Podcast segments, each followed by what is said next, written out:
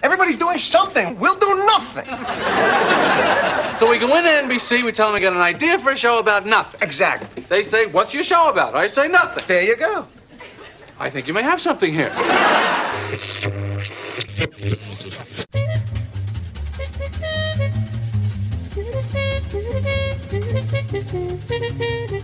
Buenos días, buenas tardes, buenas noches. Otro, otro episodio más, otro capítulo, otro volumen, como ustedes quieran llamarle, de esto que es acerca de nada, podcast que llegó a su cuarta, cuarta entrega entonces y que hacemos con mi amigo, el señor Diego Valle. ¿Cómo va, Diego?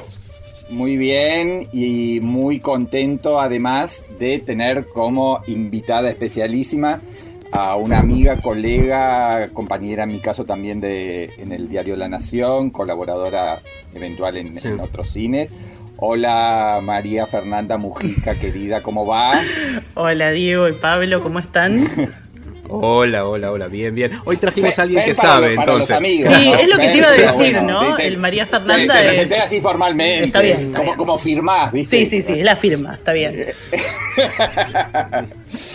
Bueno, ahí decía yo que hoy traemos a alguien que sabe, por lo menos, como Eh. para darle un, pan- un marco de seriedad a esto. Está bien, pero viste, hay que descomprimir. Así que ahí vamos, Fer. Bueno. Sí, y, a- y encima con pequeño tema, ¿no? Como hablar del presente y futuro del cine Sí. en estos tem- eh, eh, tiempos pandémicos, como para intentar tirar algunas ideas y vislumbrar alguna posible salida a un momento en el cual, sobre todo en la Argentina y para el negocio del cine, es muy oscuro y pantanoso, ¿no? ¿Cómo, cómo lo ven ustedes? Sí, Ver, es, es muy difícil eh, ver como que, o sea, lo que está pasando más o menos lo podemos, lo podemos ver, pero no, no sabemos, bueno, como pasa con, con todo lo, lo que tiene que ver con el virus, que, es todo es no saber todos los días, es descubrir algo nuevo, es un poco de esperanza en un momento, dos pasos para atrás de, de pesimismo al siguiente, y me parece que eso se- obviamente se traslada también al, al cine. ¿Cómo Sí, fue que te, que- que- per- eh, perdón, que, que te vinculaste vos con este momento de tu profesión, Fer, en términos de visionado? ¿Qué cosas cambiaron más allá de lo obvio de no poder ir, por ejemplo, a lo que pueden ser eventos públicos ligados al cine? Sí, la verdad es que no. mm, eh, la vida de quien escribe sobre cine en la Argentina, Claro, al menos, no, no es tan distinta porque tal cual, excepto eh, las funciones de prensa y, y esas cosas, ¿no? Screenings de series de televisión nuevas, esas cosas no. eh, es lo- como lo único que me saca de mi casa con respecto al trabajo. O alguna entrevista eventualmente. Em, Claro. y bueno, ahora tenemos esta cuestión del Zoom que es- está en todos lados y para todo. Y por ejemplo, estamos haciendo entrevistas por Zoom. Eso diría que es el cambio más grande. Que antes, cuando tenías una posibilidad de una entrevista que no implicaba un viaje, eh, era una telefónica. Y ahora se hace Zoom. Y es incluso. Zoom, claro. incluso imitan las, eh, las formas del Junket. Por ejemplo, cuando que se hacía, Pero no sé, en Los pa- Ángeles. Fer, pasamos del, yan- de- de- ya- del viaje a Los Ángeles en Hotel 5 Estrellas a, eh, a Zoom en Yoguineta. Digo, es la decadencia total. Es tristísimo. Y No, ahí. y, y- y otra, y, otra diferencia, Fer, esta semana lo vivimos de manera como muy patente, que fue la versión eh, digital de Toronto, ¿no? Un festival al que vos vas todos los años Sí. y que era muy raro estar cubriéndolo en una plataforma de streaming. Sí, es, es rarísimo y claramente no, mm, eh, no es algo que... Me parece que el Festival de Cine de verdad no puede cambiar y quedar así. O sea, bueno, puede haber festivales de cine online y está bien, son válidos, pero un festival enorme como es Toronto y que es tan importante para, o sea, marca agenda de lo que, de lo que pasa el resto del año en, en muchos sentidos con el cine. No, bueno, digo, Toronto, obviamente Cannes, eh, bueno, San Sebastián lo, lo- lo están haciendo, Venecia Claro. lo hicieron, pero, pero eso sí me parece que es irreemplazable. Ahora, el Zoom, yo no digo que sea mejor, pero sí creo que las empresas van a terminar decidiendo eh, hacer esto porque gastan muchísima menos plata. En vez de llevarnos, como decía Diego, al, al Hotel 5 Estrellas, tener que llevar a sus... Y, y, todavía eso me parece lo de menos, pero tener que hacer que... Sí, era una broma igual. No, no, pero digo, que te- lo de menos en el sentido de que es lo que en- tampoco me parece un gasto tan grande como sí tener que llevar a los protagonistas, muchas veces estrellas de cine, que las tienen que llevar al lugar, a que, a que hagan todo eso, cuando ahora le pueden decir, ah, ponete en tu casa, prende la computadora y, y listo. Entonces, eso es un tema. Y la verdad es que eh, yo creo que la eh, la dinámica que se da cuando hay dos personas mirándose frente a frente en vivo mm, es irreemplazable también. Pero sí creo que la van a reemplazar. Lo de los festivales me parece más difícil. Sí, yo, to- yo estoy de acuerdo en el sentido de que lo- lo- los festivales, porque además eh, es un encuentro con el público muy particular, tienen la, alfombra roja, tienen industria, la mayoría de ellos, es algo irreemplazable, más allá de que existen, como vos decías, festivales eh, que nacieron online y cumplen perfectamente su, su objetivo. Ahora, en un montón de otras cuestiones creo que sí, y algo lo, lo anticipábamos en una charla con Pablo, creo que fue en el podcast 2 que hablamos un poco del streaming, creo que la pandemia va a acelerar unos tiempos de cosas que ya se venían vislumbrando y que tiene que ver con el terreno que ha ganado el streaming en todos los sentidos y que se ve también en, en- en, bueno, en el uso de Zoom en, la promoción de una película, pero me parece que a nivel negocio e industria eh, es muchísimo más fuerte y después podemos hablar un poco del caso Tenet, de también algunas cuestiones que tienen que ver con eh, el acuerdo de AMC Universal, cómo se van acortando todos los plazos para que el negocio en el cine empiece a ser una excepción y el negocio del streaming sea la norma. Sí, es, es- bueno, lo, lo que decís es como que se acelera algo que ya, que ya venía pasando. Y no sé, yo tengo cada vez más la sensación de que el cine va a ser algo tipo mm, eh, como ir a un museo o, algo así, como una especie de salida que no, que no la hace todo el mundo, que quiero decir que no tiene esa, esa cosa tan, tan cotidiana. No sé, cuando yo era chica, eh, ir al cine era no era para el que amaba el cine como yo, sino todo el mundo. Bueno, era íbamos con mis amigas a ver la película que se había estrenado. No importaba ni siquiera mucho la película tampoco, que es como lo que pasa ahora en el streaming, es, bueno, agarrar y ver algo de, de lo que está ahí disponible.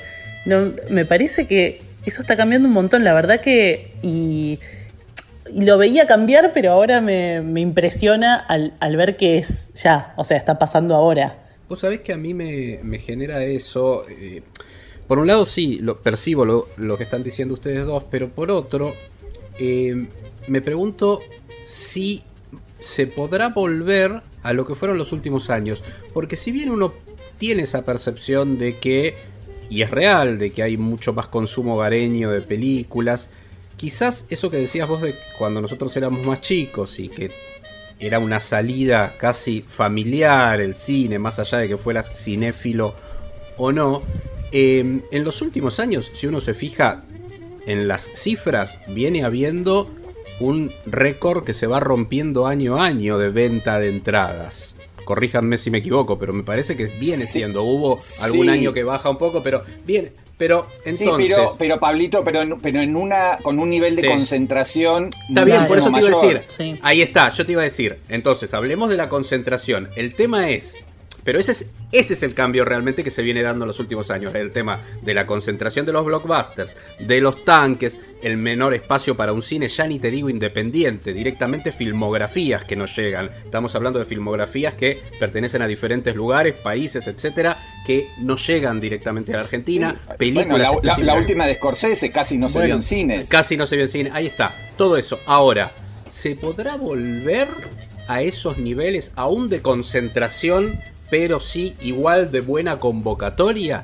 Esa es la pregunta y esa es la duda. Si definitivamente esta muerte del cine que se viene anunciando, en realidad desde la década del 50, cuando la primero el golpe de la televisión, después en los 80 los VHS, en los 90 la digitalización y la piratería, bueno, y el cine siguió insisto, el cambio tiene que ver más con la industria, con esto que decíamos recién. El tema es. Sí, yo creo, ¿qué- Pablo, que ¿qué va no- a pasar ahora? Yo no, no, no soy tremendista en el sentido de que va a desaparecer, No, pero. yo tampoco, eh, y no, no sí, creo en la muerte del cine creo que, tampoco. Creo que muchas cadenas No, independientes. del cine digo, no del cine como, como, como arte, ¿eh? no, eso es ya que no, digo en términos de esto de que decíamos del, de, de la parte más comercial, de, eh, del pasatiempo, ligado al pasatiempo, a la convocatoria del espectador, digamos. Sí, ¿qué decías? Sí. Perdóname, Diego. No, que digo, eh, están viendo cómo subsisten las grandes cadenas tipo AMC, que es la más cadena más grande del mundo. Pensar lo que le va a costar salir a las salas independientes o estas cadenas locales y ni que hablar a ese cine, como vos decías, ni- ni siquiera el cine de festivales, el cine de, de los autores medianos.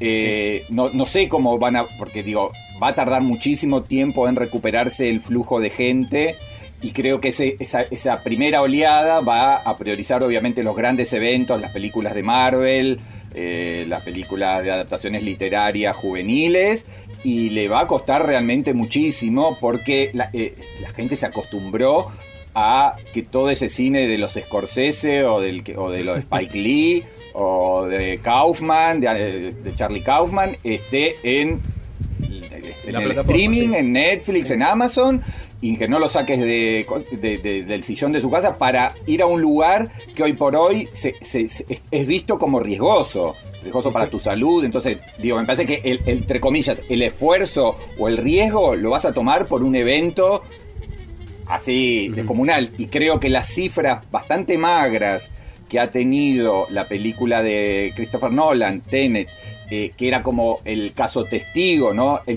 eh, Nolan siempre quiso que su- fuese la primera película post pandemia, una película muy cara de 250 millones de dólares y que ya se sabe que no va a recuperar la plata de, de producción más, inver- más inversión publicitaria. No lo- es un fracaso rotundo en Estados Unidos, un poquito mejor en el resto del mundo, pero digo, com- como primer pie del cine comercial en el regreso a las salas, no es demasiado auspicioso. Lo que pasa es que también hay que, hay que ver cuánto tiempo va a pasar hasta que sea, hasta que sea seguro ir al cine. Quiero decir, Claro. generalmente es que, que todos digamos, bueno, es seguro, ¿no? Que sea un- más o menos una, una opinión. Eh, Claro. Digo opinión porque um, los epidemiólogos dicen que es uno de los lugares más peligrosos. eh, por, las, por cosas que, estuve leyendo, como que por la cuestión Claro, de que está sí, sí. cerrado, bueno, etcétera. Eh, entonces hay que ver cuánto tiempo va a pasar y en ese tiempo, esto que decían ustedes, bueno, cuánto se acostumbra el público a poder ver las películas en su casa, a no tener que ir al cine para verlas. Entonces, eh, y tenerlas ya. Pero incluso lo, complicado para, las salas de cine es qué va a pasar. Bueno, ya nos acostumbramos a ver la de Spike Lee, la de Scorsese en casa. Y encima ahora también se van a acostumbrar a ver, a ver Mulan en casa. Claro. Entonces, después, Sí, sí, sí. eh, ¿qué, qué pasa con eso? ¿Cuánto, o sea, la, la diferencia de la experiencia en sala? ¿Cuánto le va a importar al espectador de, de- como de entretenimiento, que, que lo ve como entretenimiento y que no tiene capaz el fanatismo de no, no quiero que me hablen, no quiero, no sé, necesito la sala eh? Eh, que obviamente para mí Sí, se claro. pierde un montón, pero, pero no sé para el espectador que, la- que ve la película como entretenimiento, sino, y bueno, al final, incluso en un tema de costos, depende de a cuánto pongan las películas. Mulan me parece que estaba un poco cara, pero, pero no sé si, has- o sea, bueno, no está acá, ¿no? En Estados Unidos, digo, pero no sé si hacías la cuenta qué pasaba cuando vos tenés que llevar, no sé, a tres, cuatro chicos a ver la película, eh, comprarles pochoclo y coca cuando, no sé, haces el pochoclo con el maíz en la olla en tu casa. y, no, pero en serio, a niveles de costos y encima con las Sí, crisis... y ni que hablemos, Fer, de que la película estaba disponible para digo, Ah, bueno, eso es otro realidad. tema. Sí, Digo, no sí, son- sí, total, La, de la total. piratería, la película estaba en Ultra HD a los 5 minutos de haber sido subida a Disney Plus en Estados Unidos. Eh, Y, y digo, otro tema que me parece que aceleró la pandemia y que quizás es un poquito arduo de contar, pero lo resumo Sí. brevemente, es el acuerdo que hubo entre AMC, AMC, la principal cadena de Estados Unidos, y Universal, por el cual el famoso y, y tradicional histórico sistema de ventanas, que o sea, los dueños de las salas tenían una exclusividad de por lo menos tres meses de que la película era solo de ellos, ahora se bajó a 17 días, o sea, tres fines de semana, y ni que hablar que cuando quería- pasa el... eh, claro, Lo que quería entonces, Netflix originalmente. Tal cual, tal cual. Sí, sí, o sea, eh, la cadena más importante de Estados Unidos dio el brazo a torcer y sí. y eh, se está dando prácticamente hoy por hoy estrenos simultáneos en salas y en streaming con este riesgo encima de que la gente está reacia a ir a, a- a salir y meterse en una sala dos, tres horas. Entonces es como síntomas preocupantes para lo que todavía defendemos el valor artístico y la experiencia emotiva, sentimental o como quieran llamarla, nostálgica del cine en el cine. Claro, por otro lado tenés el tema de, por ejemplo, Netflix que compró un par de cines en, en Estados Unidos eh, para, para pasar sus películas. Compró el París de Nueva York y mm, el Egyptian de... ¿El Egyptian es? Bueno, no, un, un cine de Los sí, Ángeles el teatro- que era, el- que era- teatro egipcio que de era Los- tradicional. Eh, entonces ahí también es como ¿no? lo que yo decía antes de la salida como particular, como bueno, el que se aferre a la experiencia de la sala, de alguna manera se la vamos igual a, a ofrecer, pero dentro de todo un mecanismo que tiene que ver con el streaming, o sea, casi como secundario el streaming, en vez de, en vez de ser al revés, Claro. ¿no? Como que se da vuelta Claro. la cuestión. Claro. Sí, hay que ver si ahí, no, no, no lo sé, ¿eh? El- pero no había también una estrategia de, bueno, tenemos cines nuestros donde eventualmente si está este requisito Sí. en algún, que tenés en algún festival de que queremos meter nuestra película y se tiene que exhibir en sala, nosotros tenemos unas salas donde exhibirla. Eh, cosa de que si se nos amotinan los de las cadenas como nos ha pasado en otra oportunidad, bueno, ahora no, ahora tenemos una sala donde podemos exhibirla. Me parece que también hay una jugada, son muy estratégicos, Sí, particularmente Netflix, ¿no? En eso. Totalmente, pero también eh, puede ser una forma de, de seducir a ciertos directores.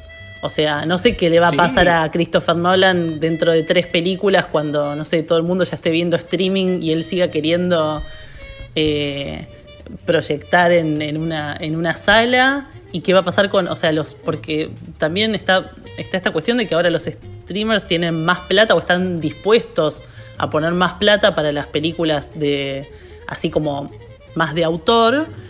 Eh, y, y entonces, capaz es una forma también, bueno, vas a tener esta salida igual en la sala, que la verán Claro. cuatro personas en la sala. Sí, los pero que- ya, Fer, eh, o sea, a mí me parece que les están ofreciendo el tema de la sala casi como para que se saquen el gusto, con una Claro, un paso casi, diría, eh, digo, querés pasarla en 70 milímetros porque la hiciste en fílmico, querés este, hacerla en un IMAX, ok, pero el negocio, el, el- el- el corazón del negocio va a estar en el streaming, qué sé yo, la- o sea, la- Claro, sí, sí, por eso digo. Eh, Sí, como, un, como una, una estrategia de, como si lo no sé, como otra parte más del contrato, digamos, como algo que le ofrecen, pero no ni siquiera tal cual. O sea, el negocio será el streaming y después lo otro será un accesorio. Un- Una pasada en Cannes, una pasada en la sala de Nueva York, otra en la de Los Ángeles y, listo. Claro. Invita a tus amigos a verla en pantalla grande, pero ¿qué va a pasar? O sea, eh, eh, hoy un Scorsese o la, nueva de Sofía Coppola va, creo que directo a Apple TV, este, todas, ¿no? Eh, Fincher va a Netflix, este. ¿Qué, qué- qué pasa? ¿Es, es- ¿Ya es inviable conseguir que un estudio tradicional eh, pague de su bolsillo, digamos, o financie una película entre mediana y grande de un autor, teniendo en cuenta que el negocio principal po- podría seguir siendo el, el- theatrical, digamos, el- o hoy es imposible no tener asociado de antemano a uno de estos gigantes que te ponga un porcentaje amplio, te compre los derechos mundiales este, del streaming y te exija prácticamente un lanzamiento simultáneo en salas y en, y, en streaming, ¿no? En streaming hogareño. Me parece que ese es, es, el nuevo panorama, que era algo que, como decíamos al comienzo, empezábamos a ver ya desde hacía unos meses o un par de años, de manera progresiva, pero me parece que esta pandemia no solamente aceleró, sino que puso a los gigantes del streaming en un nivel de, eh, de negociación, de capacidad de negociación y de presión y de lobby muchísimo mayor versus el negocio tradicional del cine. Sí, claro, esa sí. es la cuestión. Sí, sí, dale, no, no, no, no, no, sí. No, creo que iba. Sí, yo creo que lo de Scorsese fue simbólico, inclusive. Eh, para mí, eh, parte del, de los dos trabajos, no solo este, sino eh, el de Silencio, su película anterior, que son películas de un cine que ya no se hace, no solo el irlandés. Y, el irlandés es la consecuencia de lo que le costó en su momento estrenar Silencio en, varios países del mundo, donde acá casi no se estrena. De hecho, en, en cines. Eh, me parece que ahí hubo algo muy simbólico respecto a decir, bueno, me tuve que acercar acá para que me financien la película y a partir de ahí creo que es un dominó y que va a pasar también. Eso es interesante y también ver el lado positivo que pueda tener en relación a ciertos otros aspectos ligados a la industria. Por ejemplo, antes de lo de Scorsese, eh, Netflix hace eh, el famoso proyecto perdido de Orson Welles, ¿no? O sea, al otro lado del viento. Eh, que de alguna manera, si no había una empresa así involucrada, probablemente no lo hubiésemos visto nunca eso. Entonces, me parece que también esto es interesante en términos de este momento de la industria, ¿no? Sí, no, y de hecho la popularidad de, un Netflix o un Amazon o en menor medida Apple hace que películas pequeñas o medianas que vienen de festivales o que son de autores que en general en cine tenían una distribución muy reducida, de golpe se transforman en muy masivas, ¿no? O sea, incluso eh, sabiendo que a un amplio porcentaje del público de Netflix no le gustó la última de Charlie Kaufman, pienso en el final, digo, el nivel de discusión o, incluso el escándalo de Cuties, digamos, no se hubiese producido si no fuese porque está adquirida por, por, por, Netflix. O sea, les da también un nivel de exposición y masividad y probablemente también de ingresos, porque, porque se negocian este, negocios para 200 países, que esos, esos autores o ese tipo de películas no hubiesen tenido en otro contexto. Por supuesto que uno querría que conviviesen de manera bastante más armónica el negocio del cine con el negocio del streaming. Lo que hoy parece es un Pac-Man, que es el streaming que se va este, deglutiendo todo, todo lo que tiene a su alrededor y, está por verse cómo, cómo vuelve, cómo se regenera o se recicla el negocio del theatrical. Lo que es un poco como, no sé, como que me da un poco de nervios, por decirlo de alguna manera, es qué puede pasar cuando, cuando los streamings se hagan muy fuertes, o sea, van a seguir necesitando tener a, estos, a estos autores, van a seguir apuntando el prestigio, o ya una vez que le vendimos a todo el mundo todo, no nos importa y es como, digo, puede pasar lo mismo que con los estudios de cine. Eh, del New Hollywood a lo que a lo que es ahora. No sé puede pasar como la misma historia con los streamings y eso eso me parece un poco inquietante. No sé, también hay más espacio para que pueda haber streamings más chicos, tal vez, que, tengan, ¿no? Como más con distintos nichos, que eso, que eso puede ser interesante. Pero me parece que es una pregunta que queda. Sí, yo creo que, cuando, cuando gane el Oscar, Netflix se retira de todo el cine de prestigio. y ese es el tema. Una vez que consiguieron eso, no sé. Sí, sí, sí, es, una, es, eh, es, una pregunta en términos del análisis que estamos haciendo para, para realizarse. El tema es si de la misma manera que en este caso estas productoras, plataformas ahora, vamos a ponerle ese nombre, ocuparon este lugar, si más adelante va a haber otra cosa que ocupa ese lugar y de alguna manera los autores se encuentran en esa otra cosa que no sé cómo denominarla este, en los espacios. Por eso, ahí ya porque todavía Pablo, evoluciona. Sí. Claro, todos ¿Qué? los movie, los eso, los- eh, sí. son, son demasiado pequeños y demasiado, realmente demasiado de Sí. nicho. O sea, No, no, esto es una cuestión de dinero. Son, demasiado pequeños para comparar un, Sí, un, un Linklater. No, eh, no, no, no, no, no. Y de hecho lo que dice Fernanda es- es así, dice. Eh, Porque esto de, la cuestión de prestigio es obvio que yo no sé si son cinéfilos, si les interesa el arte, no. Son empresas, empresas más ligadas a la tecnología que al arte, de hecho, pero que entendieron el negocio y que entendieron la importancia de la presencia en festivales, legitimar, copar un mercado. En pos de todo eso es el espacio para el proyecto que no, que no había terminado Orson Welles, para financiarle la película Scorsese, Sofía Coppola, etc. Charlie Kaufman, todo, todo, todo, todo. Eso está perfecto. El tema es, ¿por qué aparte es todo eso? Porque obviamente es el lugar donde está el dinero. O sea, hay dinero para invertir. Vos no podés eh, no pensar en eso. Apple tiene dinero para invertir, Amazon tiene dinero para invertir y Netflix como tal que es la que nace como tal, en última instancia, a diferencia de las otras dos que vienen de otros negocios muy productivos de por sí, también tiene dinero para invertir. Entonces, habría que ver si ese, lugar, ese lugar de la inversión del dinero cambia de manos en algún momento. Ese es el tema también, ligado en este caso a la industria cultural. Pero bueno. Fer, Sí, y vos la- eh, ibas- iba, a ir por, bueno, iba a ir por otro lado ahora, como para Sí. llevarla, a, aprovecharla acá a Fer, a ver qué es lo que destacás de este periodo, ya que estamos hablando y nos concentramos a, a abrir los temas de este periodo pandémico en términos de eh, cosas que hayas visto, eh, discursos, si se quiere, que atravesaron momentos muy particulares, sobre todo en la primera parte de la cuarentena, cuando parecía que había una cantidad de cosas que se liberaban para el usuario. ¿Cómo lo viviste vos y qué cosas te interesaron? Si es que podés destacar algunas.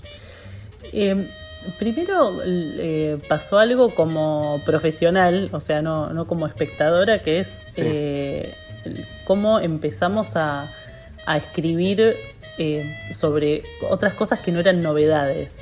Que eso es como un, un cambio Ah, desde vos. nuestro lado. Claro, o sea, eh, todos los, por ejemplo, estuvimos haciendo en La Nación, seguimos haciendo un montón de recomendados.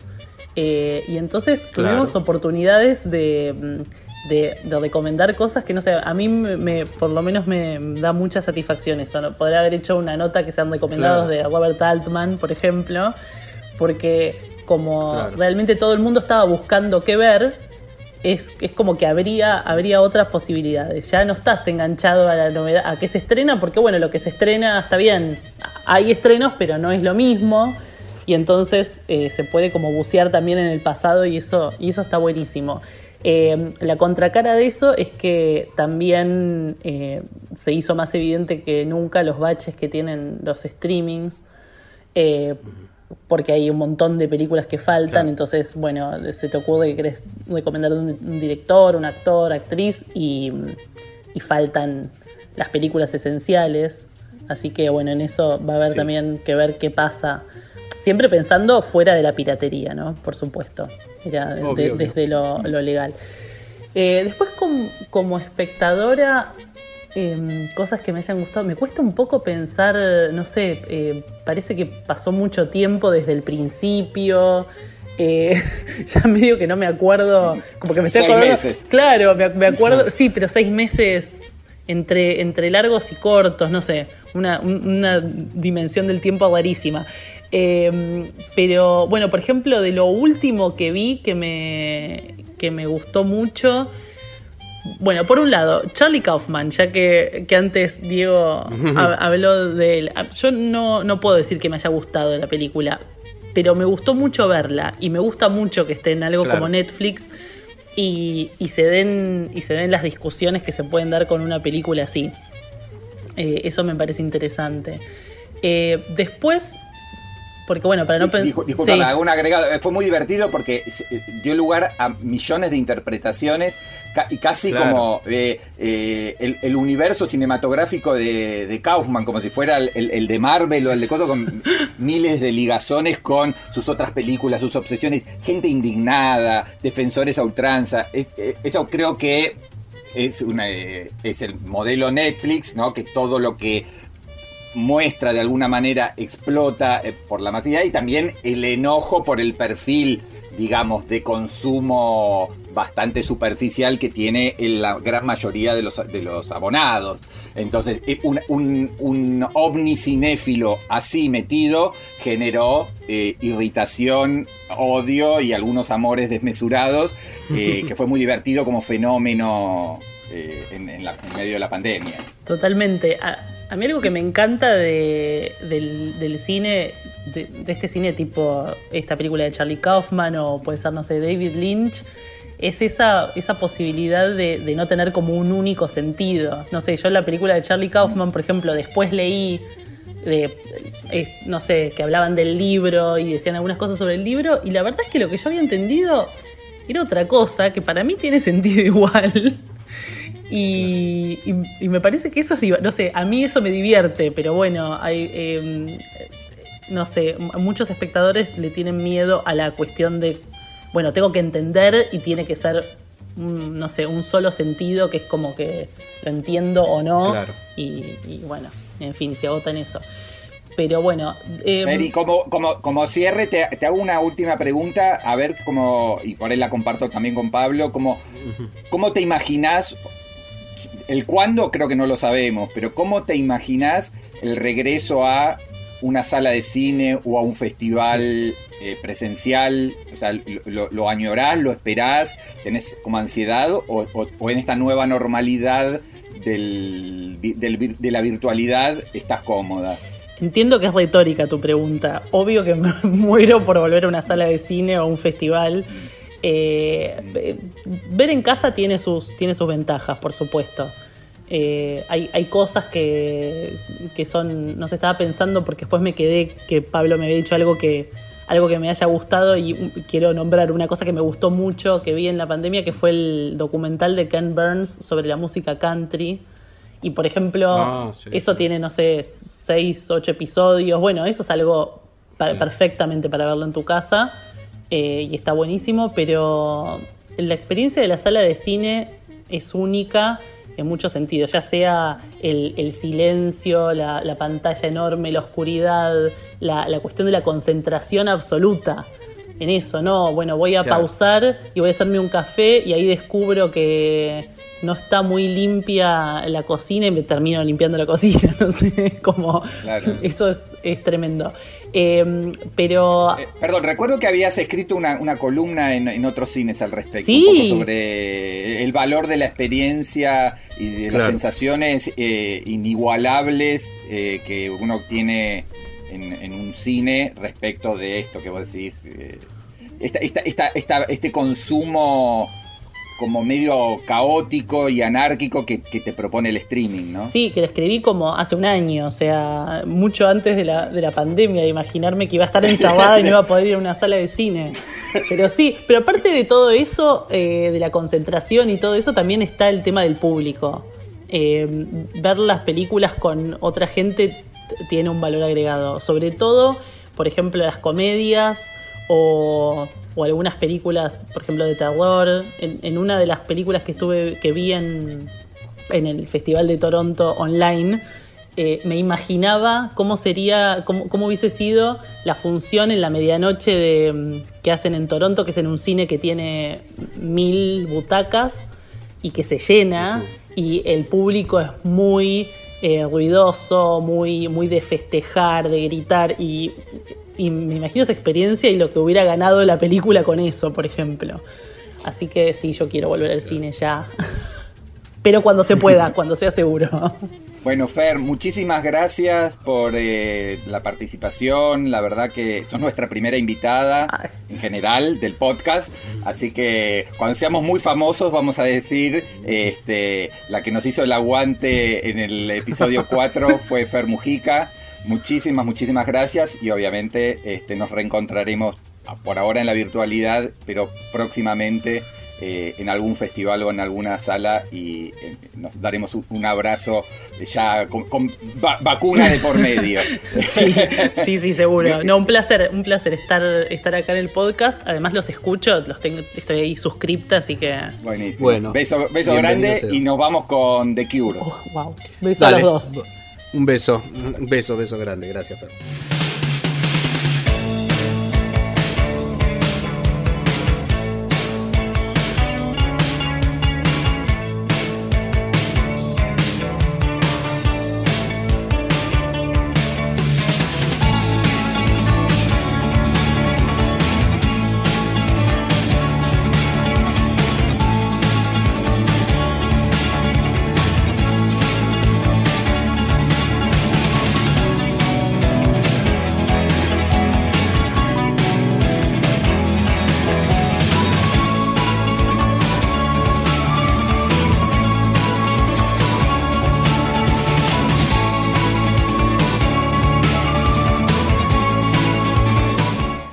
Bien, esto que estamos escuchando es In Between Days de ese fabuloso disco. Miren, si no está entre los 20 mejores discos de la historia de la música pop, bueno, le anda raspando y casi que lo puedo achicar un poquito más ese 20. Se trata de Head on the Door de The Cure.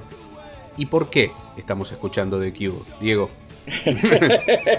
Porque tuve, tuve una regresión toda esta semana. Sí. Eh, como con- viste que hablábamos, porque todo tiene que ver con todo, hablábamos con Fer Mujica en el bloque anterior de que Toronto hizo su edición prácticamente Sí. 100% online. Sí. Entonces a los acreditados nos permitió ver películas. Sí. Y una de las que vi se llama Verano del 85, Ah, precisamente. vos. Eh, 80 y- claro. eh, de François Ozon. Y la, hay dos temas, básicamente musicales, que, tiene, que son como leitmotivs de la historia. Es una historia de amor gay en la playa, etcétera, etcétera. Eh, no importa, la película todavía no está disponible, pero eh, uno de esos dos temas es precisamente In Between Days. Y me recordó lo. no, es, no es que me recordó porque me lo había olvidado, pero uno. Hay bandas que por ahí no la escucha tan asiduamente. Y desde hace 3-4 días que no paro de escuchar Ah, The Cure. toda la discografía Claro. de The Cure. Y básicamente, o haciendo foco en The Head on the Door. Porque además tiene, este, no sé, qué sé yo, eh, Close to Me, eh, qué sé yo, Night Like This, un montón de temas impresionantes y también me recordó mucho aquel famoso show, este, que verdad fueron dos, yo fui a uno, el, el show de Ferro de 1987. Ah, sí, sí. Este fue muy muy impresionante. El famoso eh, que se armó un, un descalabro violento adentro del césped de, le- de la, de la cancha de ferro con la gente peleándose contra la seguridad, matando a patadas a varios perros, este, mientras tocaba la sobrecarga y después salieron a tocar ellos en el peor de los mundos e hicieron un show absolutamente fabuloso. Que a su vez tiene que ver mucho con esto, porque es 1987, dejé donde Dores del 85, este, Sí. tocaron casi todo ese disco. Y bueno, para mí es parte de, de como se llamamos, ¿no? De la, la- de la formación musical, melómana, sentimental. Este, y creo que es una de las bandas que más y mejor han perdurado este, de- con el paso del tiempo. No sé cómo, cómo, Sí. cómo- cómo vivís vos tu relación afectiva con The Cure. Sí, es una de mis bandas favoritas. De hecho, tengo casi toda, casi toda su discografía en vinilo eh, y original. Eh, a ver, me, me parece que es una banda que, que tiene sus raíces con, con ese movimiento fabuloso que es el post-punk. Sus raíces son el post-punk. De hecho, los, los primeros discos de The Cure tienen un sonido no tanto pop dark como es el que nos brindan en, en The Head on the Door, sino que es eh, de alguna manera muchísimo más eh, punk el sonido de esos primeros discos, de Three Imaginary Boys, y, por y- y- ejemplo. y te- y agrego Sí. dos cosas, más, más podrido y más depresivo. Más podrido y más también, ¿no? depresivo, claro. Es todo lo que pasó, es lo que le pasó a The Clash también en su momento, Tal haciendo cual. la transición de ese primer disco de The Clash hasta Sandinista, eh, ¿no? Que, que, de alguna manera van expandiendo a The, a Police. Es, um, Police es clarísimo. The Police nace como una banda punk y uno lo puede ver en alguno de sus cortes, como Fallout, por ejemplo. La diferencia, incluso el, mismo corte Next to You de, ese primer disco, Trans d'Amour, hasta que empiezan a jugar, si bien ya en ese primer disco había algunos juegos con el reggae, por ejemplo. Eh, The Cure encuentra una voz dentro de eso y básicamente eh, me parece que The Cure, eh, cuando vos decías la banda, eh, es Robert Smith, ¿no? Más allá de las figuras que lo acompañan, porque la, la perdurabilidad, estos cosas para 50 años, un poco menos, pero más o menos, este, el, eh, es Robert Smith. Es Robert Smith, es un tipo que no, no, nunca se queda quieto, que va, se va peleando con amigos, se, volvi, se vuelve a amigar con esos mismos amigos con los que formó la banda, celebra contratos, tiene un control muy cuidado del nombre de la banda y, de la estética. E inclusive si este disco, si este disco, si este The Cure en términos de discos nuevos quizás no está a la altura de lo que fueron la década del 80 y algunos excelentes trabajos también en la década del 90, sigue siendo todo lo que sale de, de The Cure algo muy cuidado, muy interesante, muy bien pensado y el registro vocal de, de Robert Smith que sigue asombrando, ¿no? Porque pasan los años y sigue teniendo un registro vocal impecable. Me parece que está todo eso ahí. ¿Y de Head on the Door? Sí, si querés, sí. Eh, Pablo, podemos, podemos enganchar justamente para hablar de, de estas colaboraciones sí. y de, esta, de este eclecticismo que tiene Robert Smith. Acaban de sacar hace poquísimos días un tema que, grabaron, que grabó él con los este, gorilas, Ajá. con Damon Albarn y, sí. y, compañía. O sea, eh, Gorilas está por sacar un, un disco que tiene muchísimos invitados, desde Elton John hasta Beck y an lanzaron, anticiparon este tema que se llama justamente eh, Strange Days. Eh, Strange Times, perdón. Strange Times Tiempos, con Z, este, inclusive, a, lo, claro, a los gorilas. Con, con, exacto, sí, exacto. Sí, Así que si querés escuchamos un cachito y después volvemos a, a, a The Cure y a, y a, este discazo que es de Head on the Door. Para que sepan un poco de lo que estamos hablando, es esto que está sonando de fondo, es este Strange Times que dice Diego, unión de Damon Albarn con Robert Smith, en definitiva Gorilas The Cure. Ahora hablamos un poquito más de eso.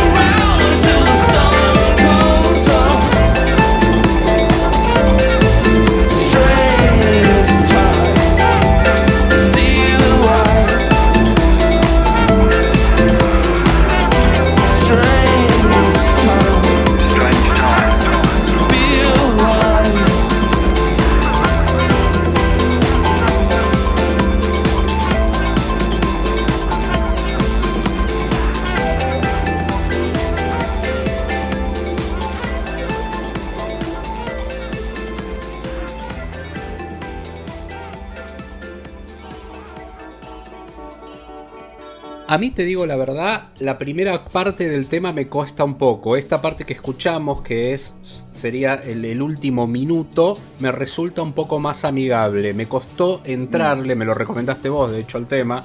Me costó entrarle. Sí, es un poquito experimental, ¿no? Eh, sí, es muy, en, en es muy gorilas, es muy gorilas. Lo que pasa sí, es que sí. yo lo amo a, a Damon Albarn y estas, eh, estas cosas que hace. De hecho, había pasado en la radio los dos anteriores porque es todo un proyecto que él está llevando adelante claro. donde son diferentes colaboraciones. Y lo que se destaca es que a diferencia de las anteriores, que, que son más bien del palo del rap, esto están haciendo mucho músicos. Damon Albarn ya tiene unos años, es más de nuestra generación, no es como Robert Smith, pero es de nuestra generación, pero se acercan a músicos más jóvenes y quizás el, el, caso de la generación primera, que es Paul McCartney, también lo hace, acercarse a músicos de rap más jóvenes para jugar con su registro, con su estilo y ver de, de, de, cómo salen estas combinaciones que yo creo que están muy abonadas por, con, por la industria en este momento, que es esto, ¿no? Que es salir no ya con discos, sino con temas musicales, con temas cada tanto, ¿no? Esta idea de copar las plataformas de streaming, entonces salir con una canción. Lo que era antes el simple o el single que te lo pasaban en las radios, hoy es, bueno, ¿cómo salgo con esto? Eh, Creo que igual, Pablo, no, no, sí. sé, no, no, leí mucho, pero me parece que va a formar parte del, de un disco, sí, sí, Que son muchas colaboraciones con esto que, que hablábamos, pero de todas maneras eh, muestra a un Robert Smith, como vos muy bien decías, cantando. Como siempre, o sea, muy bien, con esa voz absolutamente inconfundible, y este, con esta idea de seguir colaborando con artistas en principio no tan cercanos en cuanto a estética o, tipo de música. Eh, pero y volviendo a, a, A al. Cure de los 80, ¿no? al, al que nos, mm, nos llevó a ar- armar este, este bloquecito. Eh, sí, yo creo que The Head on the Door fue quizás un, un disco que les abrió, se abrió a un público más masivo, o sea, ellos mantenían la, estética, que la estética formó parte muy, muy fuerte también, ¿no? La estética eh, no musical, sino de, cómo salían a escena, el- la cosa dark, eh, maquillada, eh, el- pero... mm, Creo que sí, que les abrió, no diría hacia, hacia el público pop, pero no los eh, ciñó tanto a ese neo-dark, ese dark post-punk que, del que hablábamos de sus primeros trabajos. Me parece que, y que es un disco que teni- teniendo temas que, que- fueron hits, que sonaban en las radios e incluso llegaron a sonar en discotecas, eh, no, digamos, mantenían un nivel de una calidad unos arreglos y una fuerza este, que para nada, de alguna manera, eh, tiene que ver con una claudicación para ser más comerciales que lo que venían siendo. Sí, eh, coincido plenamente con eso. Me parece que abrieron, les abrió eh, el, el espectro musical, pero también es un disco que tiene, porque tenés unas cosas bastante más intensas ligadas a sus primeras producciones, tipo Kyoto Song o The Blood. Tal Y, cual. y después Sí. tenés a, a Close to Me, In Between Days, que son dos temas que, aparte, hay que entender el año 1985, que los colocan en MTV, definitivamente los colocan en MTV. Es un año en el cual se une también.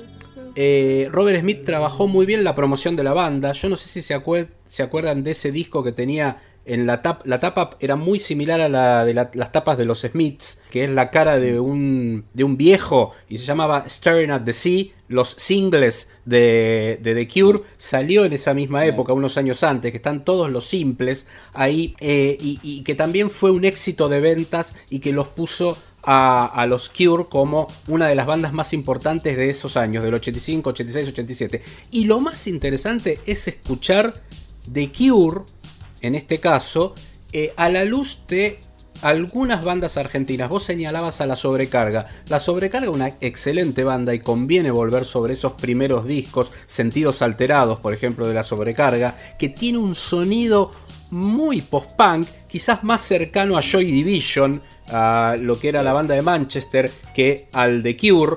Pero es súper interesante pensar en una.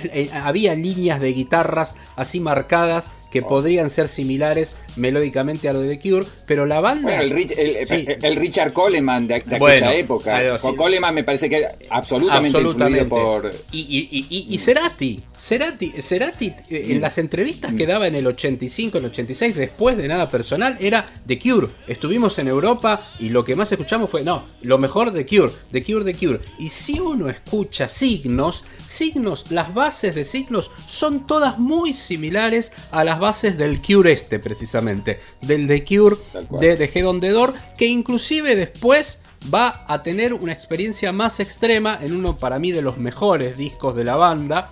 Es ese Kiss Me, Kiss Me, Kiss Me, que es ese disco doble increíble de The Cure, donde se afirma un poco más esta parte, no tanto de los eh, In Between Days, se podría decir, o de Close to Me, que sí está presente, por ejemplo, en el, en el corte de difusión, Why Can't Be You, sino más cercana a composiciones como The Blood, como Kyoto Song, como esas cosas, si se quiere, con un registro bastante más dark. Pero sí, la verdad, eh, eh, eh, es, es buenísimo encontrarse con esta banda y sobre todo recomendamos que escuchen las, las versiones alternativas que hay, que no son alternativas, que son los primeros demos que salieron a partir de eh, las diferentes reediciones de The Head on the Door. Se pueden escuchar en cualquiera de las plataformas, en Tidal, en Spotify. Tienen toda una lista de track de las primeras versiones que salen más acústicas, como esta que estamos escuchando de fondo de Close to Me. que es un poquito más menos cargada de todos esos arreglos buenísimos que después les hace Robert Smith en estudio.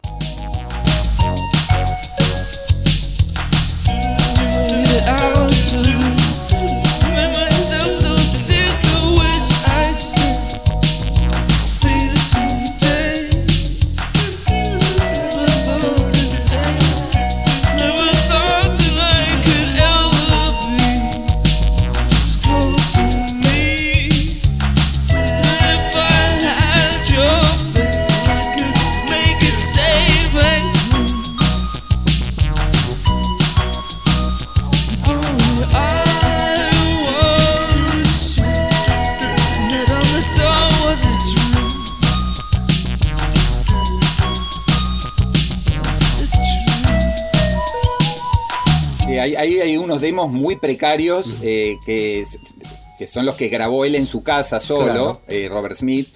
Hay algunos demos ya un poquito que se parecen bastante o una versión intermedia respecto de, lo que quedó finalmente como canción. Y si te parece, Pablito, nos vamos con, que para mí es uno de los temas más hermosos, ya no del disco, sino de toda la discografía de The Cure, que es A Night Like This. A Night Like This, entonces.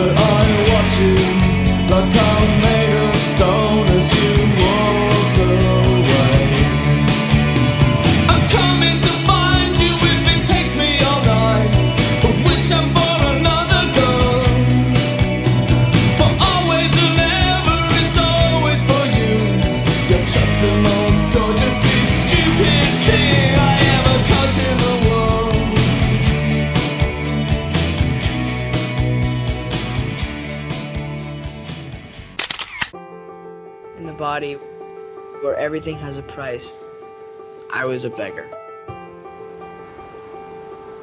Why do you read poetry? Every word means something. Y como siempre hacemos eh, sobre el final de cada podcast eh, alguna recomendación que en este caso tiene que ver con We Are Who We Are, la serie que el director italiano Luca Guadagnino conocido por casi todos por eh, Llámame por tu nombre, eh, hizo para HBO, HBO Go, eh, recién va por su segundo episodio, pero es también ligándolo con lo que veníamos hablando de pandemias y festivales, eh, eh, había sido elegida por el Festival de Cannes para ser exhibida en su totalidad, son ocho episodios creo, eh, y bueno, obviamente Cannes no se hizo, la quincena de realizadores, que era donde se iba a dar no se dio, ahora se está dando en, estos días en el Festival de San Sebastián y ya se puede ver, cuando ustedes estén escuchando esto, probablemente ya vaya por el episodio 2, una serie que de alguna manera tiene bastantes conexiones con su película más famosa que es Llámame por tu nombre. Sí, tiene esto de el Coming of Age como como mm. les gusta decir a los críticos, a vos, por ejemplo, no a mí. Eh, estas cosas. No, pero Película de iniciación. Películas, de iniciación. Sí, no, a, mí, la verdad eh, no es una de las temáticas que en este momento de mi vida me estén atrayendo demasiado. Será por haber pasado ya eh, la quinta docena, ¿no? Entonces me, me cuesta mucho empatizar con estas películas. Me gustó estas películas, en este caso es una serie de televisión, perdón. Eh, miren mi fallido, creo que la construcción es bastante cinematográfica, algo que en algún momento dará para, para explorar cómo ha cambiado el lenguaje audiovisual en términos de su relación con lo cinematográfico en esta era dorada de las series, también como, como nos gusta llamar a los periodistas y críticos. Pero eh, eh, sí, me gustó, me llamó mucho la atención lo de Jack Dylan Grazer, que es el protagonista que es el Freddy Freeman de, de Shazam. Yo decía en, el primer cuadro, como aparece también con el pelo teñido y todo, digo, ¿de dónde lo tengo? ¿De este dónde lo conozco? Claro, lo tuve que ir a googlear y ahí aparece Shazam. Digo, que ya me había llamado mucho la atención. Es, ese, es el chico de la casa, el que recibe, digamos, a el amigo ese huérfano que de alguna manera después va a ser el mismísimo Shazam, ¿no? Eh, pero eh, me gustaba la, performance de él, ¿no? Me gustaba realmente. Está en It, ¿sabes? Eh, es uno de un personaje no, no fundamental, pero está en la saga de, de Muschietti. De Muschietti también. claro, está en It, ahí está, lo tenés en It, es verdad, lo que pasa es que está más chico mm. ahí, ya en... Eh, ¿Cómo es? En, en, Shazam está un poquito más grande, más adolescente. Mm. El amigo de Billy mm. Batson. Me, gustó mucho la performance y, realmente acá hace un tour de force interesante porque obviamente el director lo lleva por otro lado, ¿no? Entonces, mm. me, contemos mínimamente de qué va. Es la, historia de un adolescente de 14 años de Nueva York que tiene dos madres. Ya aquí primer tema, digamos, bien de la de la obra de Guadagnino, esta cosa de las nuevas sexualidades y las nuevas formas de familia, etcétera, etcétera. Eh, encima, estas dos madres son militares, con lo cual en el comienzo del piloto llegan a Italia porque el personaje que hace Claude Sevigny se va a hacer cargo de un destacamento del ejército estadounidense en Italia, en el norte de Italia. Y entonces él ingresa con todas sus angustias, sus dudas, sus rebeldías a ese micromundo cerrado de una base militar. Este, que por supuesto tiene otros adolescentes, tiene un colegio, un montón de, lugares nuevos que él tiene que descubrir. Y lo que se intuye por en este comienzo, él eh, se, obsesiona por un lado con una chica negra eh, que que tiene novio, etcétera, pero también cuando ingresa a un vestuario masculino, que están todos desnudos, está como deslumbrado por eso. Entonces creo que este tema de las diversidades, amplitudes sexuales, es muy que tiene mucho que ver con lo que es la mirada de Luca Guadagnino en su obra en general, ya sea cine o series. Sí, me parece que está muy bien trabajado eso de los microuniversos con sus reglas propias, ¿no? Esta idea de eh, cómo es desarrollar una vida de adolescente en un momento de definición sexual, inclusive de despertar más que definición sexual. Si después él va uno buscando las experiencias, bueno, me parece que eso está excelentemente retratado, por lo menos en este primer episodio.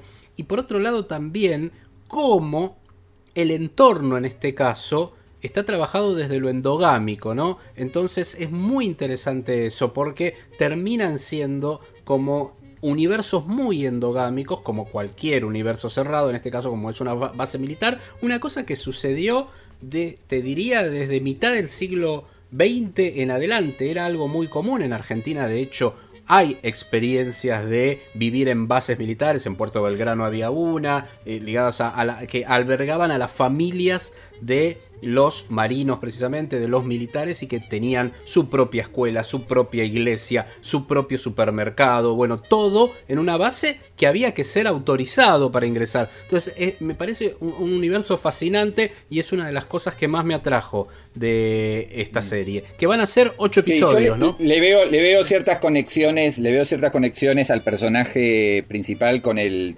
obviamente con el Timothée Chalamet de, de sí, nombre y creo que el universo también, por algunas cuestiones, es más del mundillo Gas Van Sant. Sí, eso te iba a decir. Me hizo acordar mucho a mm. Elephant de Gas Van Sant. Eh, no, pero digo por esta característica de cómo encierra también Gas Van Sant a los adolescentes adentro de la escuela secundaria y, y cómo el registro de los asesinos está por fuera de ese espacio y cómo eso se rompe, me parece que acá hay algo de esto también, ¿no? Esta idea de eh, cómo, la- cómo hace la puesta en escena desde la perspectiva del protagonista y esta sensación, y me reitero, endogámica en ese universo es una de las cosas que me resultaron más, más atractivas. Sí, sí, sí, sí, sí. Sí, Así que bueno, nada, los ocho episodios eh, son dirigidos por Guadagnino, con lo cual le da, que además es co-guionista, lo cual le da como una cosa Una más autoral sí, sí, sí. eh, que el- eh, esas series en las que vemos que ocho episodios son dirigidos por ocho directores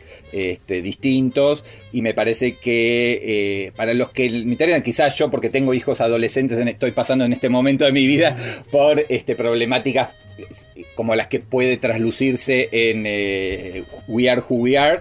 Así que recomendamos eh, que se acerquen a, a esta serie de Luca Guadagnino. Y Pablo, nos eh, despedimos. Nos despedimos, Eh, sí. hasta la, La próxima. hasta la próxima semana con nuestro quinto capítulo, quinta entrega de esto que llamamos Acerca de nada. de nada. Chau, chau. Abrazos. Chau, chau.